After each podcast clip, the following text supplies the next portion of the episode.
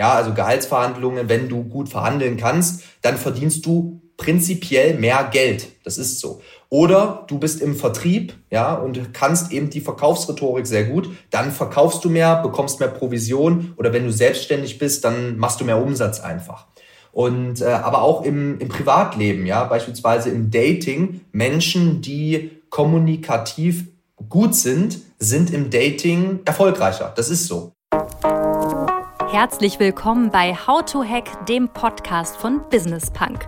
Schön, dass ihr dabei seid und jetzt Ohren auf, denn bei uns verraten euch erfolgreiche Gründerinnen und Gründer, Macherinnen und Macher und Kreative, was sie in ihrem Job anders machen. Unsere Gäste erklären euch ihre persönlichen Tipps und Hacks fürs Arbeitsleben. Das Beste daran, hier wird nicht um den heißen Brei herumgeredet, sondern es gibt handfeste Learnings. Ich bin Jana, Fernsehredakteurin und Moderatorin und ich freue mich riesig, Gastgeberin dieses Podcasts zu sein.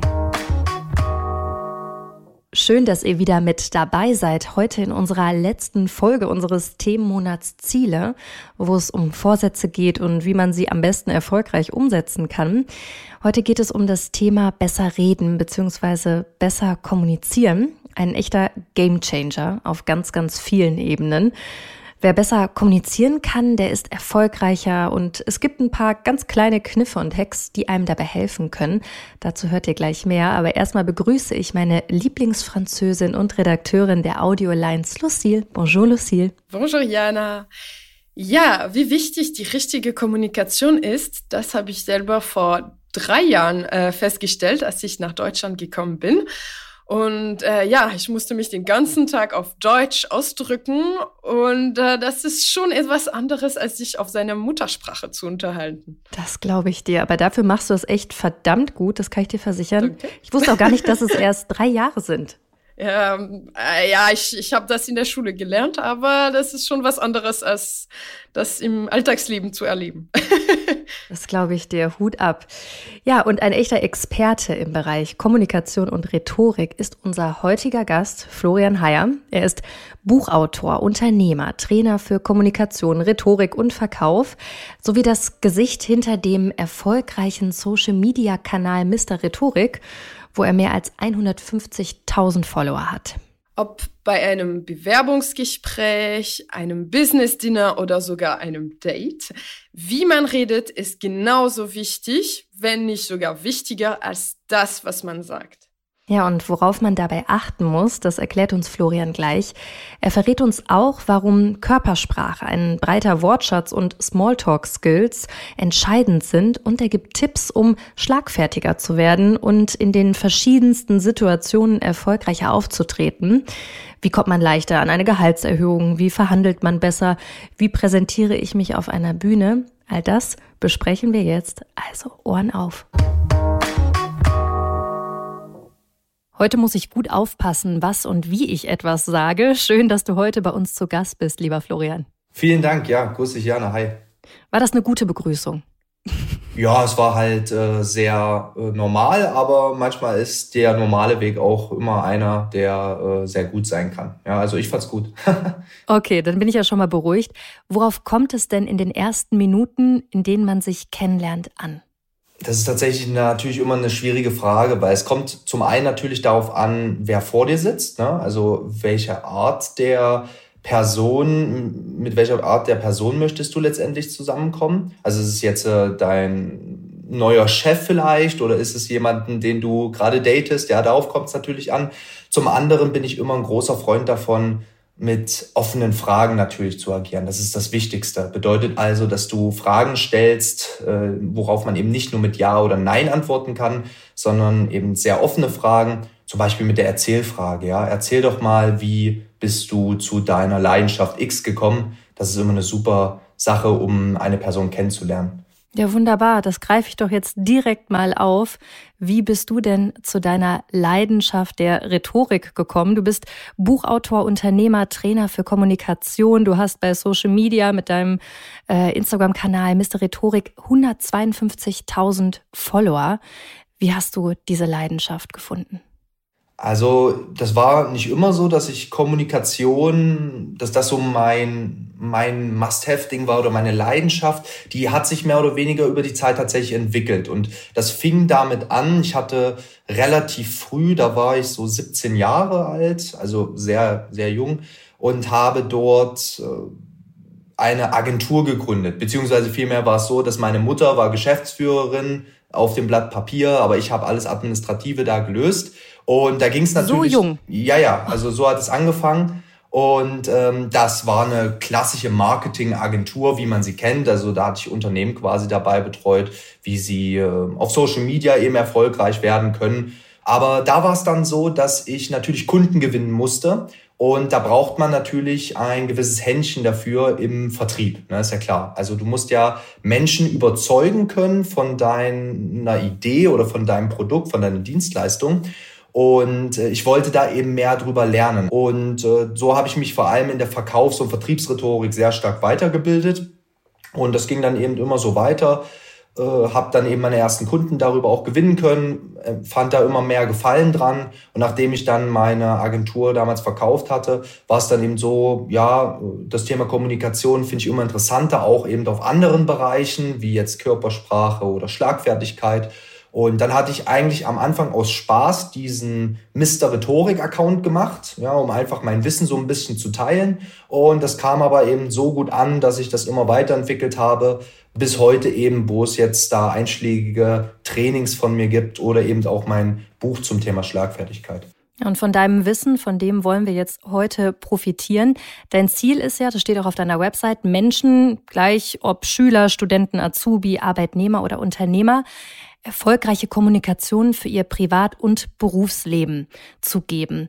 Und du hast auf deiner Website auch so ein Zwölf-Wochen-Programm, wo du diese verschiedenen Bereiche der Rhetorik, der Kommunikation weitergibst. Und ich finde das eine ganz, ganz schöne Gliederung, die wir jetzt auch einfach mal nutzen, um die Basics und dann auch ein bisschen weiterführende Informationen von dir zu erhalten und dass wir am Ende ganz genau wissen, wie wir am besten kommunizieren. Und du startest mit den rhetorischen Grundlagen.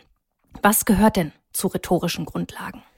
Also es gibt da so, ich nenne sie äh, die Säulen der Rhetorik. Ich finde es immer sehr wichtig, dass du ein geeignetes Fundament hast. Ja, das musst du dir ungefähr so vorstellen, wie wenn du ein Haus bauen willst, dann ist prinzipiell das Fundament das Wichtigste des ganzen Hauses, weil wenn das nicht ordentlich ist, dann wird das Haus ja einstürzen. Ich bin jetzt zwar kein Architekt, aber dann hast du ein Problem ne, auf Dauer, ja. Und äh, deswegen starte ich natürlich mit den rhetorischen Grundlagen und äh, da gibt es eben so die die zehn oder zwölf Grundsäulen der Rhetorik, wo man mal so auf grundlegende Dinge eingeht, wie zum Beispiel okay was ist wichtig? Körpersprache ist wichtig, die Stimme ist wichtig. Ja, äh, dein Selbstbewusstsein, das ist auch extrem wichtig für eine erfolgreiche Rhetorik. Ja, das musst du entwickeln, das musst du auch stetig weiterentwickeln. Also solche Themen, aber auch Anfängerfehler, also die immer wieder gern gemacht werden, wie zum Beispiel diese Sonderform wie M, äh, ja, diese Füllwörter sagt man ja auch oder Konjunktive hätte, könnte, wollte. Wenn man etwas möchte oder wirklich will,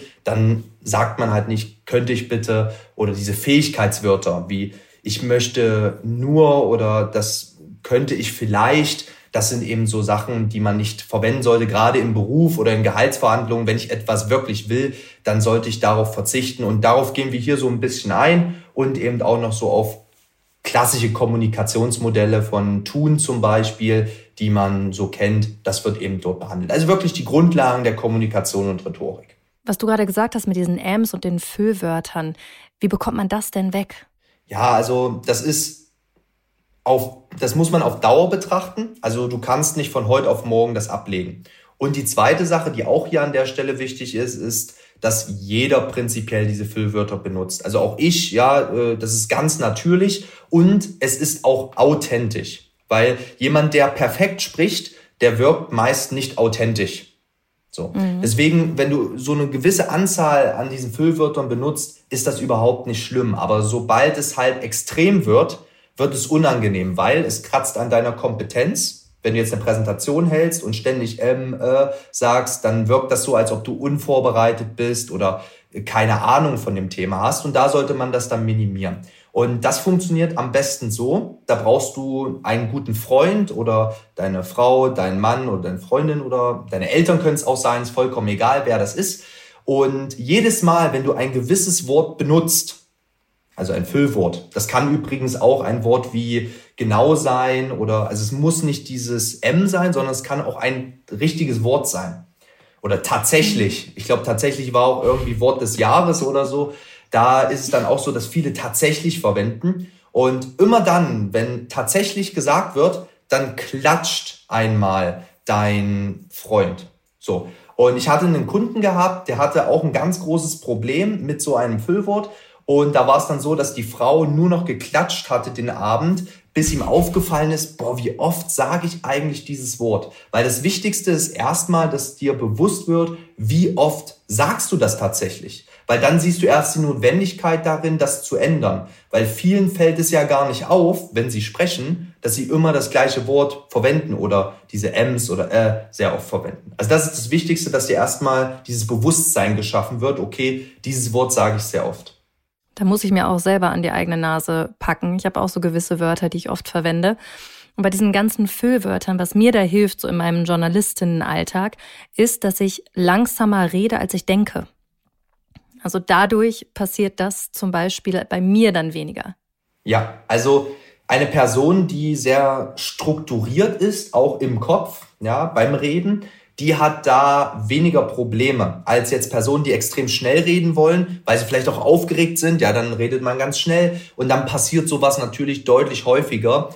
Also das Wichtigste ist, dass du dich beim Sprechen tatsächlich konzentrierst. Also die Konzentration spielt hier eine wichtige Rolle und das fällt dir in manchen Situationen eben nicht so einfach, gerade in denen, wo du eben aufgeregt bist, also Gehaltsgesprächen oder Mitarbeitergesprächen oder Präsentationen, das sind alles so Situationen, wo du so ein gewisses Lampenfieber einfach hast und äh, das ist eben der Punkt, wo es dir dann schwerfällt. Wir sind ja immer noch bei Punkt eins rhetorische Grundlagen. Was ich mich jetzt frage, wenn wir hier so sprechen, was bringt einem das denn eigentlich persönlich, wenn man jetzt wirklich rhetorisch geschickt ist und versiert ist? Kann man da auch sagen, dass man am Ende mehr Geld rausholt bei Gehaltsverhandlungen, dass man einfach auch erfolgreicher ist dadurch? Also ich bin der Meinung, dass jemand, der gut kommunizieren kann, der hat eine Fähigkeit erlernt, die du in allen Lebensbereichen nutzen kannst und die natürlich auch vorteilhaft sind. Ja, also Gehaltsverhandlungen, wenn du gut verhandeln kannst, dann verdienst du prinzipiell mehr Geld. Das ist so. Oder du bist im Vertrieb, ja, und kannst eben die Verkaufsrhetorik sehr gut. Dann verkaufst du mehr, bekommst mehr Provision. Oder wenn du selbstständig bist, dann machst du mehr Umsatz einfach. Und äh, aber auch im, im Privatleben, ja, beispielsweise im Dating, Menschen, die kommunikativ gut sind, sind im Dating erfolgreicher. Das ist so. Und das kann man auch auf Beziehungen äh, beziehen, teilweise natürlich auch auf so Streitigkeiten. Ja, wenn man jetzt einen Streit mit seiner Freundin oder seinem Freund hat, dann kann man die prinzipiell besser lösen, weil man eben weiß, okay, was sollte man sagen und worauf sollte man lieber verzichten. Also das sind so äh, gewisse Punkte. Also egal ob im Berufsleben oder im Privatleben, es, es hilft dir ungemein. Deswegen höre ich jetzt auch ganz besonders zu, was du uns erzählst. Und lass uns mal weitergehen zu Punkt zwei und Woche zwei in deinem Kommunikationstraining, was du anbietest. Da ist der Überbegriff Körpersprache und Stimmführung. Warum ist das so wichtig? Also prinzipiell muss man wissen, dass die Körpersprache und die Stimme, der vertrauen wir mehr als dem gesagten Wort. Einfaches Beispiel ist, wenn jetzt jemand, wenn du jetzt jemanden fragst, weil du jemanden verdächtigst, dass er dein Portemonnaie geklaut hat. So. Du fragst ihn, hast du mein Portemonnaie gestohlen? Und jetzt sagt die Person ganz mit zittriger Stimme, ähm, nein, das, das, das habe ich nicht geklaut. Dann sagt die Person ja, dass sie es nicht geklaut hat, aber die Stimme sagt dir was? Auf jeden Fall war sie das. Genau. Also deswegen ist es so, dass wir einfach mehr der Körpersprache und der Stimme glauben, als das, was tatsächlich verbal jetzt rübergebracht wird. Bei der Körpersprache ist es ähnlich, ja, wenn, wenn man merkt, okay, die Person ist extrem nervös auf einmal, ja, äh, reibt sich an, reibt sich die Finger oder äh, guckt dir nicht in die Augen. Ja, das sind alles so gewisse Punkte, woran man das dann festmachen kann. Und was auch eben, da sind wir aber wieder so ein bisschen bei den Anfängerfehlern, was aber wichtig ist, deine Körpersprache und deine Stimme muss immer kongruent sein zu dem, was du sagst.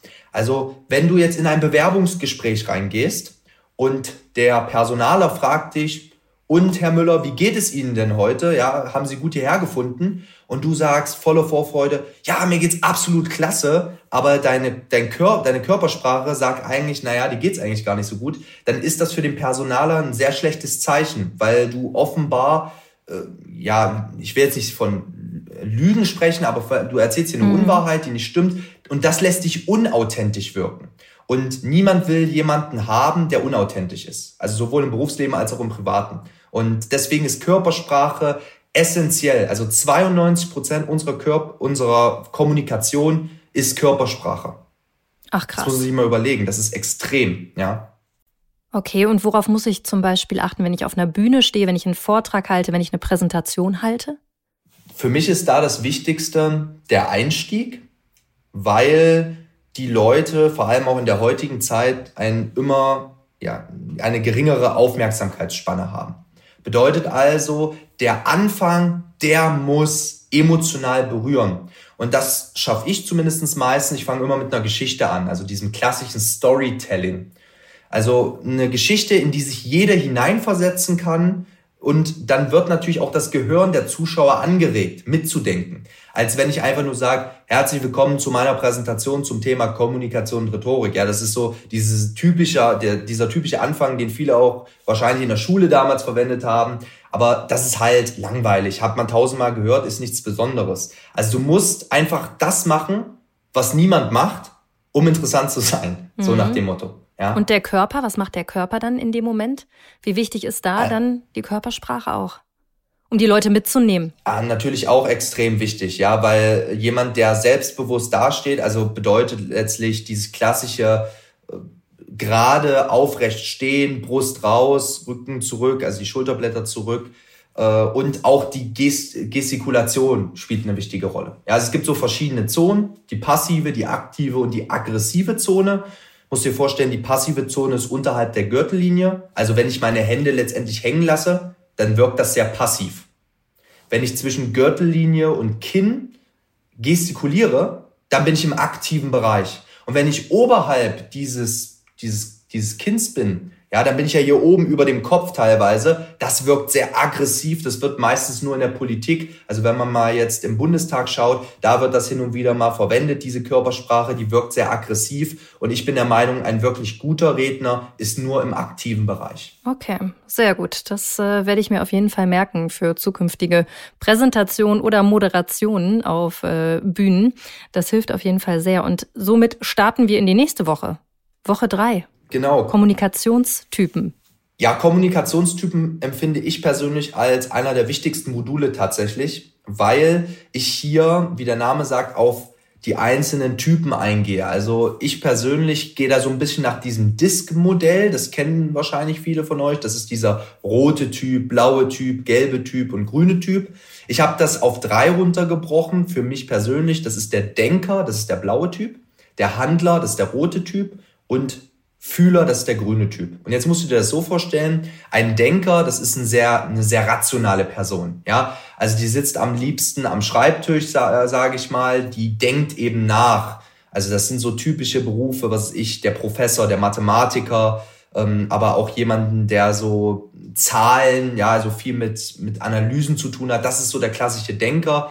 Und äh, der ist eben sehr bedacht bei Entscheidungen beispielsweise. Also wenn es jetzt darum geht, kaufe ich etwas oder nicht, überlegt die Person sich das meistens gefühlt zehn Wochen.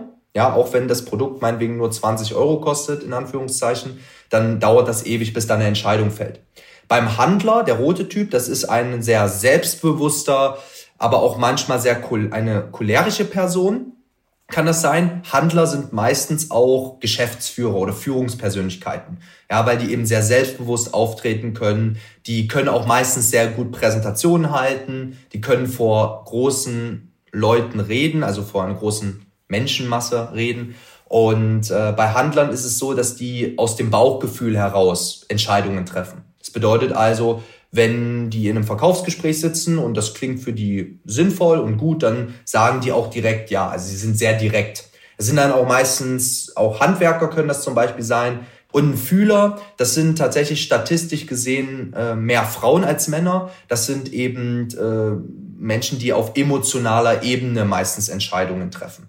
Also die sehr emotional sind und eben, also deswegen ist auch ganz interessant für Leute, die verkaufen, du musst wissen, wer vor dir sitzt, weil wenn du jetzt einen Lippenstift einem Fühler verkaufen willst, dann musst du diesen Lippenstift emotional beschreiben. Also was hat die Person dann emotional davon? Ja, du wirst angeschaut, äh, die Person fühlt sich gut und äh, ne, du wirst bewundert. Das ist so ein bisschen das Gefühl, was man hat, wenn man diesen Lippenstift aufträgt. Einem Denker zum Beispiel, dem müsstest du ganz klar und detailliert erläutern, pass auf, dieser Lippenstift, der hält 48 Stunden, ist in ein wunderschönen Purpurrot gefasst und äh, wasserfest und ich kenne mich jetzt nicht mit Lippenstiften so sehr aus, ne, aber das sind halt so harte Fakten. Das war schon gut. Harte Fakten, sage ich mal. Ne? Und der Handler, der will kurz und knapp, zack, zack, zack, wissen, was Sache ist und dann entscheidet der. Deine Kunden, die zu dir kommen, was würdest du sagen, zu welchen Gruppen gehören die zum größten Teil? Also das ist tatsächlich sehr unterschiedlich. Ich habe äh, Geschäftsführer, die über 100 Mitarbeiter unter sich haben, bis hin zu Selbstständigen, aber eben auch normalen Arbeitnehmern. Ich habe aber auch teilweise tatsächlich im Training auch schon Schüler gehabt, die einfach für sich schon früh erkannt haben, okay, Kommunikation ist wichtig. Also auch äh, das, es ist wirklich sehr querbeet, gerade jetzt auch, weil ich natürlich auch Produkte extra anbiete, die für viele Menschen sinnvoll sind. Also auch mein Buch beispielsweise, das ist ja jetzt auch nicht so kostenintensiv als Beispiel und äh, das kann ist für jeden interessant. Ja, also deswegen kann ich da gar nicht so eine konkrete Zielgruppe dir nennen, weil es eben sehr unterschiedlich mhm. ist, auch vom Produkt abhängig. Also von bis. Und in Woche vier lernen deine Kunden dann das Thema Argumentation. Das hast du eben auch schon leicht gestreift. Das finde ich natürlich auch sehr spannend. Wie löst man Streitgespräche? Also bei Streitgesprächen ist es so, dass es ganz wichtig ist, wie du gewisse Dinge formulierst. Ja, also so diese klassische, ich meine, das wissen ja viele, aber dieses Schuldzuweisen, äh, oder auch gewisse Wörter, Formulierungen solltest du nicht verwenden, zum Beispiel immer. Ja, also du machst immer diesen Fehler. Mhm. Es gibt in den wenigsten Fällen Dinge in dieser Welt, die absolut sind. Und so auch hier. Also eine Person macht nicht immer den gleichen Fehler. So, oder ähm, das passiert jedes Mal. Das ist eben auch so ein typisches Wort, was dann in Streitgesprächen fällt. Ja, jedes Mal machst du das und das und immer wieder. Und das sollte man einfach vermeiden. Äh, weil das eben äh, sehr aggressive Äußerungen halt einfach sind. Genauso dieses Wort, dieses Fragewort warum, äh, das, das löst ja aus, dass du dich rechtfertigen musst. Also warum hast du das gemacht? Auch als Chef würde ich das nie verwenden so, weil das eine Person immer in gewisser Weise angreift, obwohl du das gar nicht vielleicht so meinst.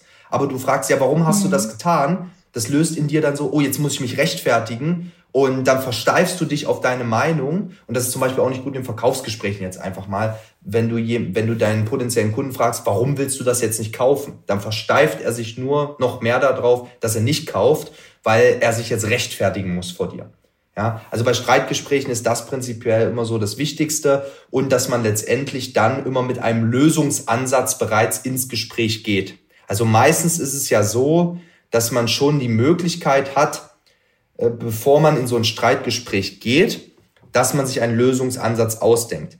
Und wenn das nicht der Fall ist, dann passieren diese Streitgespräche ja auf einmal und dann ist man meistens extrem emotional geladen. Und dann sollte man dieses Gespräch möglichst vertagen.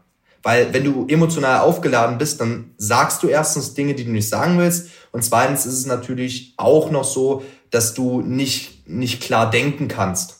Also es ist einfach so, dass du eben von deinen Emotionen übermannt bist und da macht es dann Sinn zu sagen, pass auf, also äh, ich verstehe dein Problem, ich bin nur gerade sehr emotional angegriffen, lass uns das bitte auf später verschieben. Also da wirklich das klar anzusprechen, das klingt vielleicht auf der, im ersten Moment komisch, aber das ist der, die beste Variante. Raus aus dieser emotionalen Situation und zu einem späteren Zeitpunkt hingehen mit einem Lösungsansatz und im besten Fall auch noch, wenn der Lösungsansatz dem anderen dann nicht so gefällt, dann einfach nochmal eine Alternative anbieten zu können. Das ist auch natürlich vorteilhaft.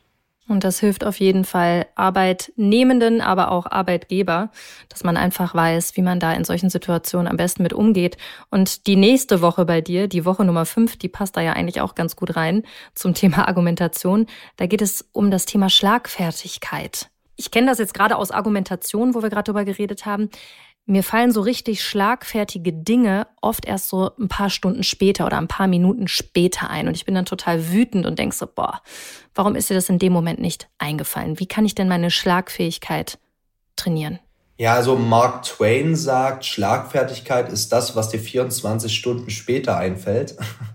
Und ja, das trifft genau. hier sehr gut zu. Also oftmals hat man ja die Situation, dass man von einem ja, von einer Person, von einem Bekannten, von irgendeiner Person wird man angegriffen oder fühlt sich angegriffen. Ja, und in dem Moment ist man komplett paralysiert, will ich fast sagen. Also man weiß nicht, was soll ich denn jetzt darauf sagen? Sowas hätte ich von der Person nie erwartet. Und dann, wenn man am Abend im Bett liegt, dann denkt man nochmal über genau diese Situation nach und dann fällt einem die optimale Antwort ein. Nur ist es halt mhm. halt leider in dem Moment zu spät.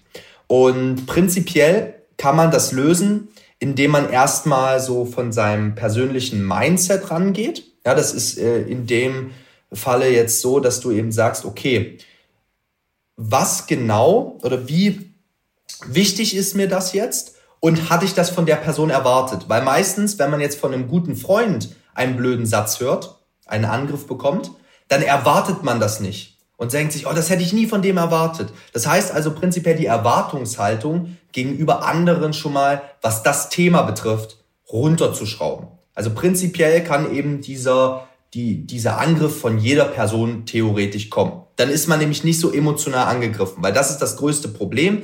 Wenn du dann dich emotional angegriffen fühlst, dann entwickelt sich daraus Wut, Enttäuschung, Trauer, diese gesamten Emotionen. Und in dem Moment kannst du dann nicht drüber nachdenken, was du jetzt sagst, sondern du denkst viel mehr darüber nach, oh, wie kann der nur und oh, ich bin so wütend mhm. auf den. Also du wirst dann eben von diesen Emotionen übermannt. Und das sollte man hier eben in dem Falle vermeiden. Das ist die erste Variante, ja, dass du erstmal selbst drüber nachdenkst. Die zweite ist, dass du mit Schlagfertigkeitstechniken vorgehst.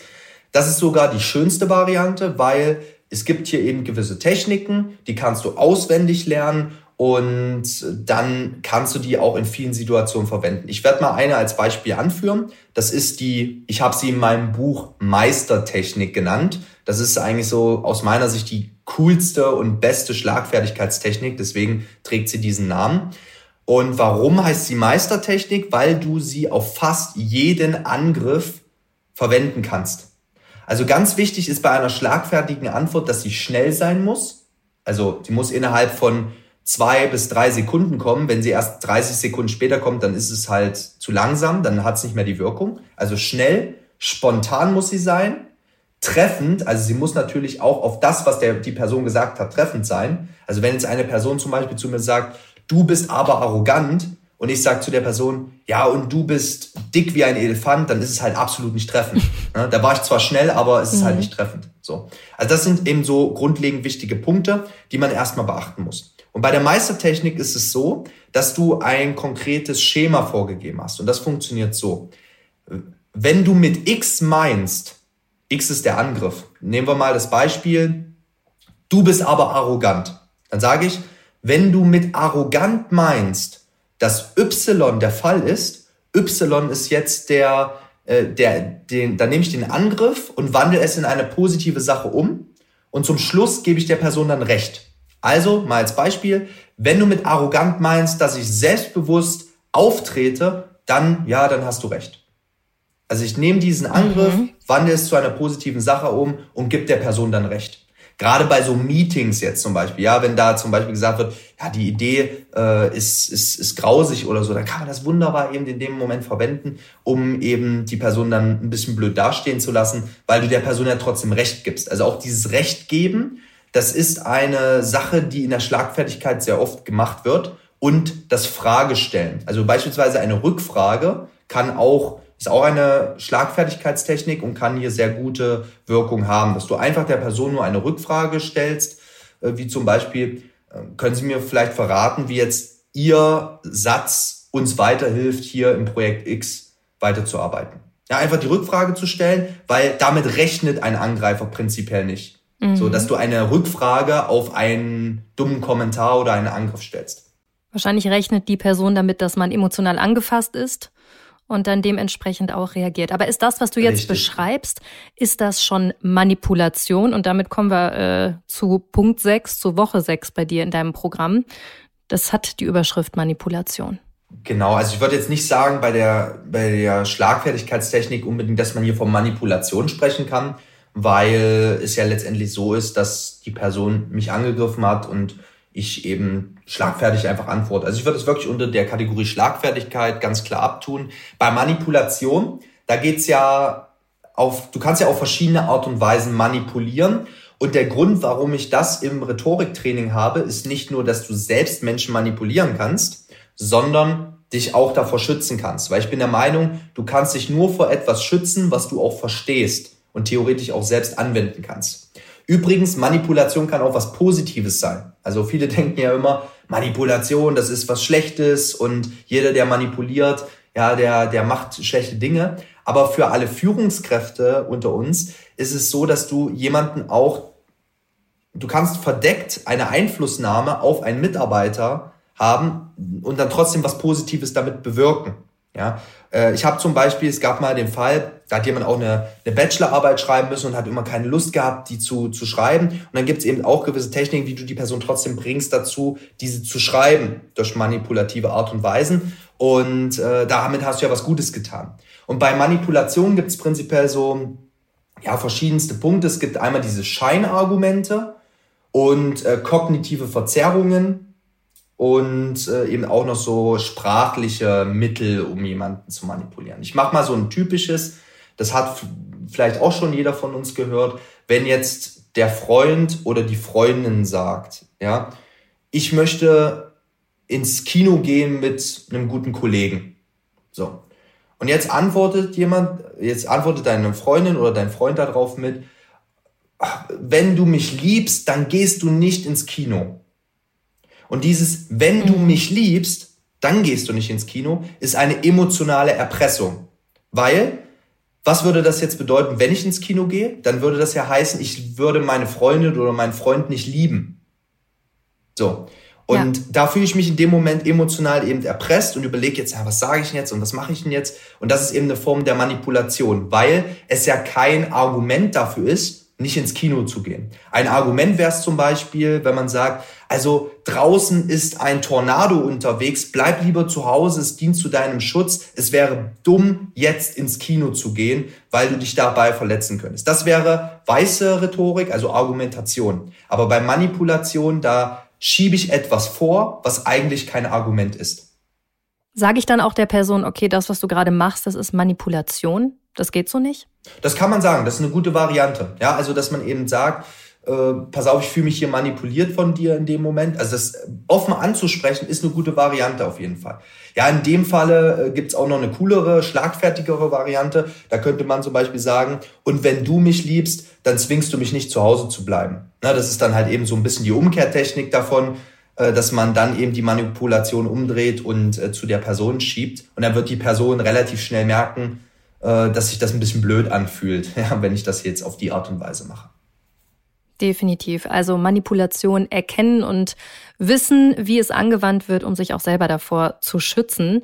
In deinem Rhetorikseminar in Woche sieben, insgesamt geht es zwölf Wochen, in Woche sieben geht es darum, den Wortschatz zu erweitern. Und da denke ich mir manchmal, als ich das gesehen habe, jetzt zum Beispiel bei dir, dachte ich so, okay, Wortschatz erweitern. Du hast eben gesagt, man soll authentisch sein. Ist das nicht etwas, was einen dann so ein bisschen, ja, abgehoben und arrogant wirken lässt, wenn man jetzt so mit Fremdwörtern um sich haut? Also, das, das kommt immer drauf an, wie intensiv man das macht. Also, es bedeutet natürlich jemand, der ganz bewusst, ja, in jedem Satz mit extremen Fremdwörtern um sich wirft, der ist halt unauthentisch und das wirkt halt nicht so toll auf viele Leute. Das ist richtig. Aber ich sag mal so, einen guten, gehobenen Sprachstil zu haben, ist für deine Karriere oder für das Berufliche immens wichtig. Also einfache Frage, kennst du jetzt viele sehr erfolgreiche, ich sag mal Unternehmer oder Menschen im Allgemeinen, die ja nicht gut sprechen können. Also die meisten Unternehmer ja sind ja wirklich auch Leute, die vor einer großen Masse sprechen, sprechen können und sich auch wirklich sehr gut ausdrücken können, die eine gute Rhetorik besitzen. So.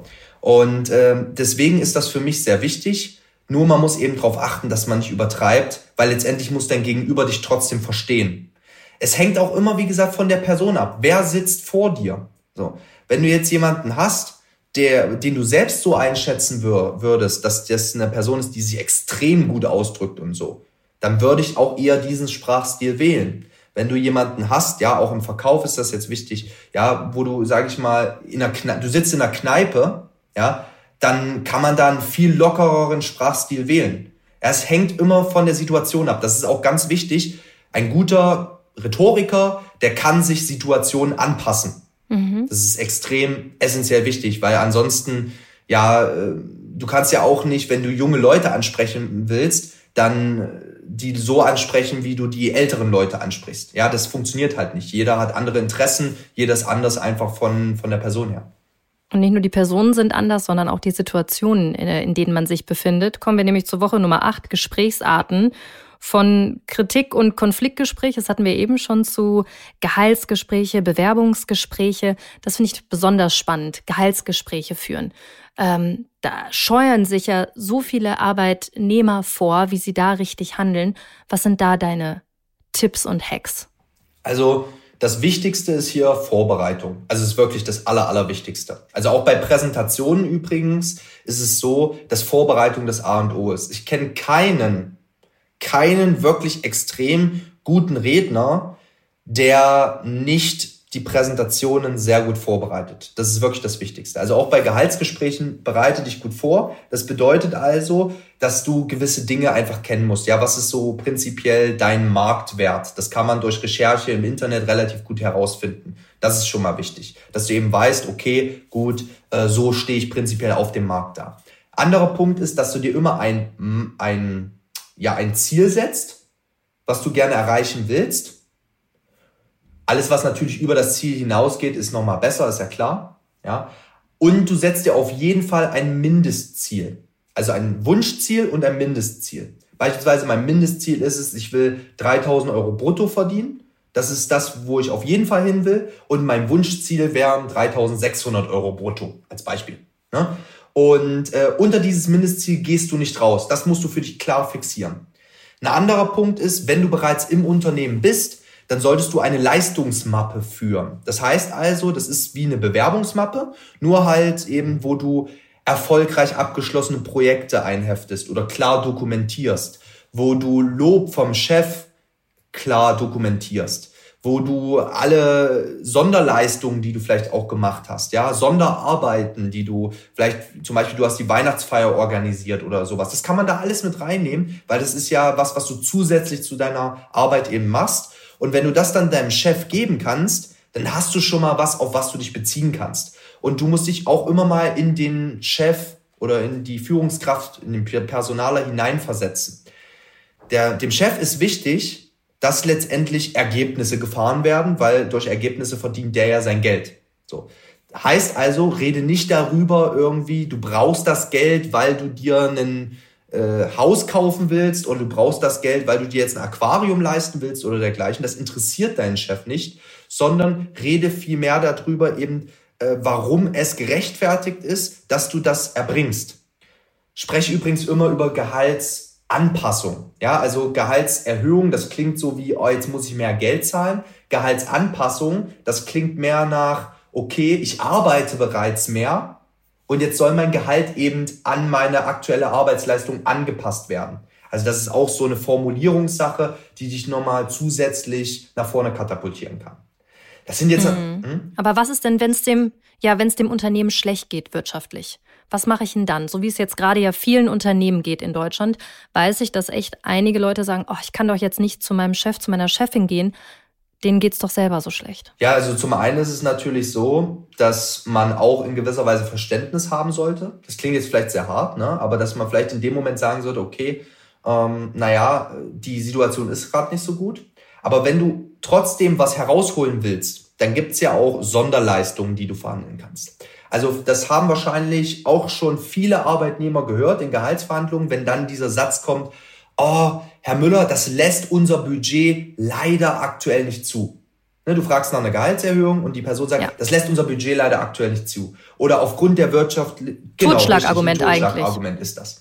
So, und da kannst du sagen, wichtig ist immer Verständnis zeigen. Dann sagst du eben, ja, Herr Meier, ich verstehe das, wir haben gerade eine schwierige Situation und klar, wegen X und Y, das ist mir klar. Deswegen wollte ich auch mit Ihnen über Zusatzleistungen verhandeln. Ich habe mir vorgestellt, dass ich beispielsweise zwei Tage pro Woche im Homeoffice arbeiten könnte. Oder ich würde ganz gerne mit meiner Familie einfach äh, mehr verreisen, deswegen würde ich mich über zwei Urlaubstage mehr freuen. Oder über einen Tankgutschein oder über XYZ. Also es gibt ja ganz viele Möglichkeiten, an Sondervereinbarungen, die du treffen kannst, die für den Chef anders behandelt werden. Weil es gibt ja in so einem Unternehmen auch prinzipiell unterschiedliche Geldtöpfe, die angegriffen werden können. Oder wenn es gar nicht monetär sein soll, dann eben durch Urlaubstage oder eben durch andere Dinge.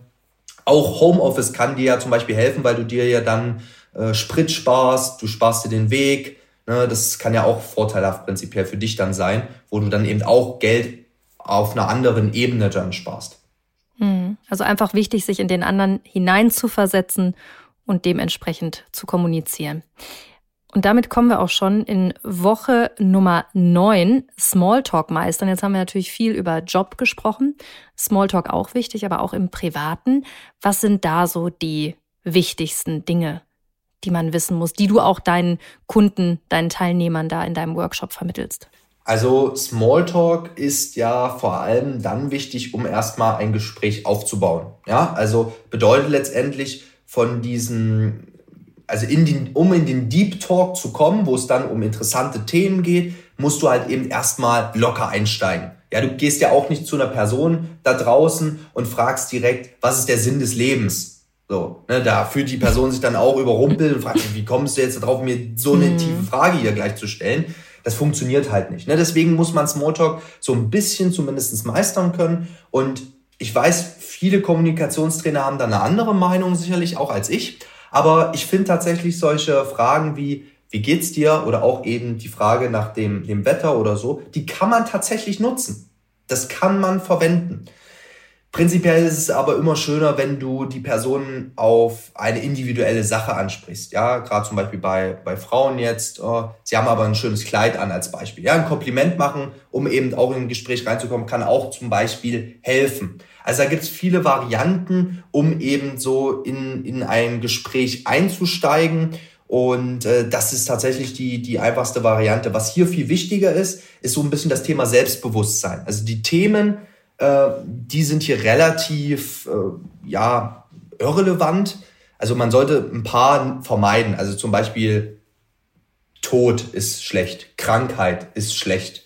Äh, alles, was irgendwie anstößig sein könnte. Also ich würde auch zum Beispiel Politik nie als Smalltalk-Thema wählen, weil du weißt ja prinzipiell auch nicht, wie ist deine Person politisch gestimmt und dann könnte es da auch zu Problemen führen. Auch solche Dinge wie zum Beispiel äh, Sportvereine. Ja, da gibt's ja auch Leute, die sind extrem versteift. Ich bin mal beispielsweise Bayern München Fan, ja, und dann triffst du auf jemanden, der ist der ist Borussia Dortmund Fan, dann kannst du auch schon zu Problemen kommen. Aber prinzipiell so einfache Themen, also Sport und Hobbys kannst du schon verwenden, das ist eigentlich immer gut, um reinzukommen in ein Gespräch äh, oder eben auch über Allgemeines äh, zu sprechen. Reisen, Reisen ist ein wunderbares Smalltalk-Thema. Ja, also wo, mhm. wo, wo warst du zuletzt im Urlaub? Was hast du geplant für dieses Jahr? Was hast du erlebt dort? Da hast du prinzipiell schon mal viel Gesprächsstoff. Sind das auch Smalltalk-Themen jetzt für den Job oder unterscheidet sich das jetzt nochmal komplett vom Privatleben? Gibt es da Dinge, die absolutes No-Go sind jetzt im Job, im Businessbereich? Mm, ich würde sagen, nein, weil wir sind ja alles Menschen trotzdem und dann kann man ja auch gerade mit solchen Themen trotzdem reingehen. Also man sollte jetzt dann vielleicht über, ja, nein, also ich muss wirklich sagen, das sind relativ ähnliche Themen, die du da wählen kannst. Vielleicht würde man eben im Businessbereich eher Themen wählen, die, die da auf die Arbeit mehr bezogen sind, aber ich finde auch, man kann auf Arbeit auch lockere Hobbythemen oder sowas ansprechen, weil du bist ja schon auf Arbeit und wenn du jetzt nochmal über Arbeit redest, naja, wird es auch nicht unbedingt besser. Mhm. Also prinzipiell kannst du in beiden Situationen von den Gesprächsthemen eben äh, ja, die nehmen, die nutzen. Okay, okay. Ich habe jetzt einiges schon mitgeschrieben hier. Junge, so viel gelernt auf jeden Fall. Und wenn ich jetzt gucke, Woche 10 ist erfolgreich präsentieren, das haben wir eben schon besprochen. Woche 11 Fragetechniken, Schlagfertigkeitstechniken haben wir auch schon besprochen. Und Woche 12 erfolgreich verhandeln, haben wir eben auch schon besprochen. Deswegen hätte ich jetzt gerne von dir, weil mein Kopf raucht, weil ich so viel gelernt habe und ich möchte es natürlich am liebsten alles auch direkt umsetzen.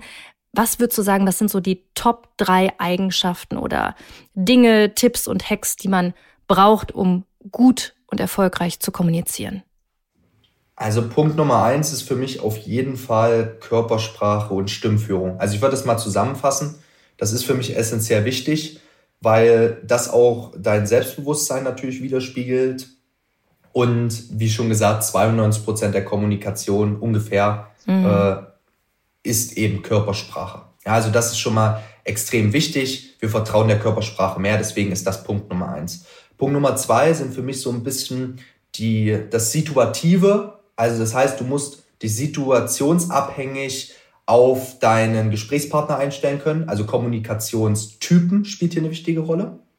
Das ist für mich Punkt Nummer zwei, dass du dich eben einstellen kannst, mit wem sprichst du, äh, in welcher Situation bist du. Ja, und ähm, der dritte Punkt, da ist es letztendlich so, dass, dass es auf dich ankommt. Also deine Persönlichkeit, deine Authentizität, das ist auch ein extrem wichtiger Punkt und das kannst du nur für dich selbst letztendlich bestimmen. Das, da, da gibt es keinen Übungsvorgang im eigentlichen Sinne, sondern mhm. dass du so bist, wie du bist. Das spielt hier eine extrem entscheidende Rolle. Dass du letztendlich einfach so bist, wie du bist. Und äh, so kannst du dann Menschen überzeugen, weil die Leute mögen viel mehr authentische Personen als Personen, die sich ungemein verstellen und äh, so tun, als wären sie irgendjemand, das ist, das kommt selbst bei den größten Chefs, kommt das meist nicht gut an, wenn du irgendwie was vorgibst zu sein. Deswegen, also das sind meine drei Tipps. Aber wie gesagt, Kommunikation ist halt riesig und prinzipiell, mhm. wenn du eben alle dieser zwölf Wochen drauf hast, dann bist du sehr gut im Gesamten gerüstet. Deswegen auch diese zwölf Wochen. Wir haben ja jetzt auch nur einen kleinen Teil abgehandelt hier in der kurzen Zeit, die wir haben. Aber auf jeden Fall Ausrufezeichen, authentisch sein, das hört man auch immer wieder. Und äh, das finde ich auch extrem wichtig. Und jetzt machen wir einen harten Cut. Wir kommen nämlich zu unserem Spiel in diesem Podcast. Das heißt, ich habe noch nie. Kennst du das Trinkspiel? Du bist ja noch relativ jung. Also, äh, wie, Vielleicht kennst du. Nee, nee, sagt mir jetzt nichts, aber ich, ich bin auch nicht so der. Aber ich bin gespannt. Nicht so der. Okay, wir trinken ja auch Wasser. Du hast Wasser vor dir stehen, also alles gut. Ich erkläre dir kurz die, die Regeln. Wenn deine Antwort auf meine Frage doch ist, dann musst du einen Schluck trinken. Und wenn deine Antwort stimmt ist, dann kannst du das Glas stehen lassen. Wir probieren es einfach mal aus und gucken, was passiert. Also, los geht's. Ich habe noch nie einen großen rhetorischen Fehler gemacht. Doch, also muss ich jetzt trinken, ja? Genau, jetzt bin ich gespannt, wie groß der Schluck ist. Ach ja. Ja, schon sehr groß. Wann war's? Ach, äh, das passiert Wann? fast täglich. Und also wie? das, das ist äh, völlig ne, menschlich auch. Hast du irgendein Beispiel im Kopf, wo du dich mal so richtig blamiert hast? In Verkaufsgesprächen ist ganz oft vorgekommen, ja, dass ich äh, bei Verhandlungen mich dann äh, unterbuttern lassen mhm. habe, ja. Also das ist vorgekommen oder also da kann man viele Punkte wirklich nennen. Also oder da jetzt einen zu finden, das ist schwierig mhm. für mich mhm. gerade wirklich. Also alles, alles gut. Ich wüsste jetzt bei mir rhetorisch, ja gut, wenn ich als Journalistin vor der Kamera bin, hat man sich auch manchmal was zusammengestammelt. Äh, Gibt es definitiv einige. Den nächsten Punkt, da wirst du bestimmt was zu sagen können. Ich habe noch nie Probleme wegen meines jungen Alters gehabt. Also ich würde tatsächlich sagen, das stimmt. Ach, okay. Also man, man, man, man denkt das zwar, ja also ich habe das auch immer oft gedacht, aber ich wurde immer ernst genommen. Ich hatte damit, muss ich sagen, eigentlich nie Probleme. Also, dass mir das irgendjemand klar jetzt kommuniziert hat, pass auf, du bist zu jung, deswegen will ich nichts mit dir zu tun haben oder deswegen vertraue ich nicht dem, was du sagst oder so. Also, mir fällt nichts ein. Also, das habe ich auch immer mhm. gedacht. Mhm. Und das denken auch viele, aber das Problem hatte ich so nicht, muss ich sagen. Das ist echt schön zu hören. Und vielleicht kehrt sich das sogar um, jetzt gerade mit der Gen Z, wo die Leute ja auch äh, Vertreter deiner Generation auch als Experten ja, zur Hilfe ziehen. Würdest du sagen, vielleicht hat sich das sogar gedreht, dass man gerade auf junge Leute vielleicht guckt und hört? Na, gedreht hat sich's nicht. Ich glaube, das kommt aufs Thema an. Also gerade wenn du jetzt äh, jemanden suchst, der zum Beispiel Social mhm. Media macht, dann suchst du eher die jungen Leute. Und wenn du jemanden suchst, der dir eben hilft beim, was ich, Thema Unternehmensaufbau, dann sind es halt meistens eher auch die Älteren. Aber auch da kannst du junge Leute finden, äh, also mit jungen manchmal so jetzt bis 30, ja, oder so, äh, die da eben auch gut sind. Also äh, das, das ist abhängig von dir auch als Person, aber eben auch vom Thema. Abhängig davon auch, wie man sich präsentiert, die Körpersprache, die Persönlichkeit, wie authentisch man sind. Damit schließt sich auch der Kreis, Florian. Und deswegen kann ich jetzt so langsam sagen, wir müssen das Gespräch hier beenden. Wir kommen zum Schluss. Wie verabschiede ich mich denn am besten? Oh, jetzt stellst du mich nochmals vor eine Frage. am, am besten ist es immer, ja, dass man äh, die Leute letztendlich äh, so entlässt, wie man angefangen hat, mit einer schönen Frage, damit sie sich nochmal Gedanken darüber machen können. Also ich hoffe, euch hat's gefallen. Ja, jetzt übernehme genau. ich so ein bisschen die Abmoderation. Ich hoffe, euch hat euch hat's gefallen, äh, wie wir hier über das Thema Rhetorik und Kommunikation gesprochen haben. Dass es letztendlich ein unglaublich wichtiges Thema ist, das wissen wahrscheinlich viele. Aber hier eben nochmal ein bisschen Input zu den einzelnen Themen zu bekommen, war hoffentlich und sicherlich interessant. Und ich bedanke mich nochmal bei Jana, dass ich hier dabei sein durfte. Ich bedanke mich bei dir. Ich habe unglaublich viel gelernt und bis hoffentlich ganz bald. Ciao. Ciao. Okay, eigentlich bin ich etwas beruhigt. Ein paar Tipps in Sache Rhetorik kannte ich doch schon.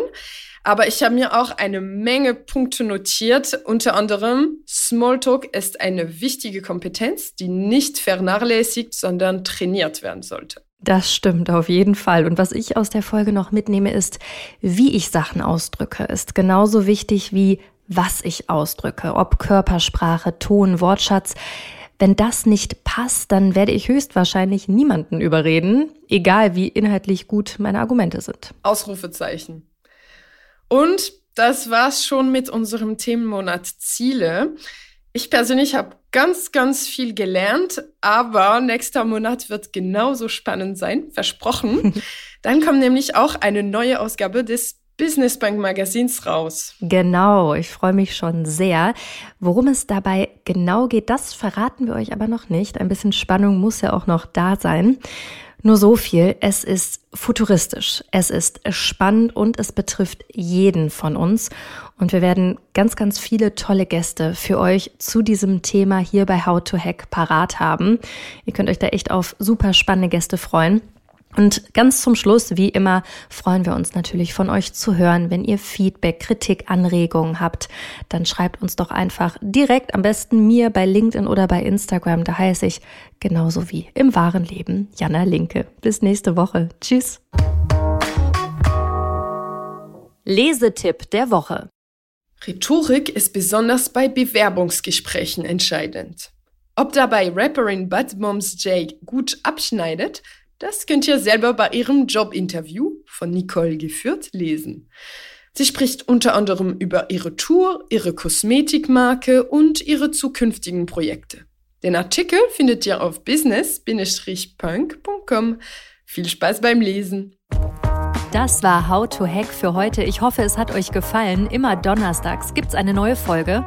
Abonniert uns gerne fleißig auf RTL Plus Musik oder wo auch immer ihr Podcasts hört. Und über eine 5-Sterne-Bewertung würden wir uns natürlich auch sehr freuen. How to Hack ist eine Produktion der Audio Alliance. Host Jana Linke. Redaktionelle Mitarbeit Lucille Garnier und Nicole Plich. Audioproduktion Lia Wittfeld.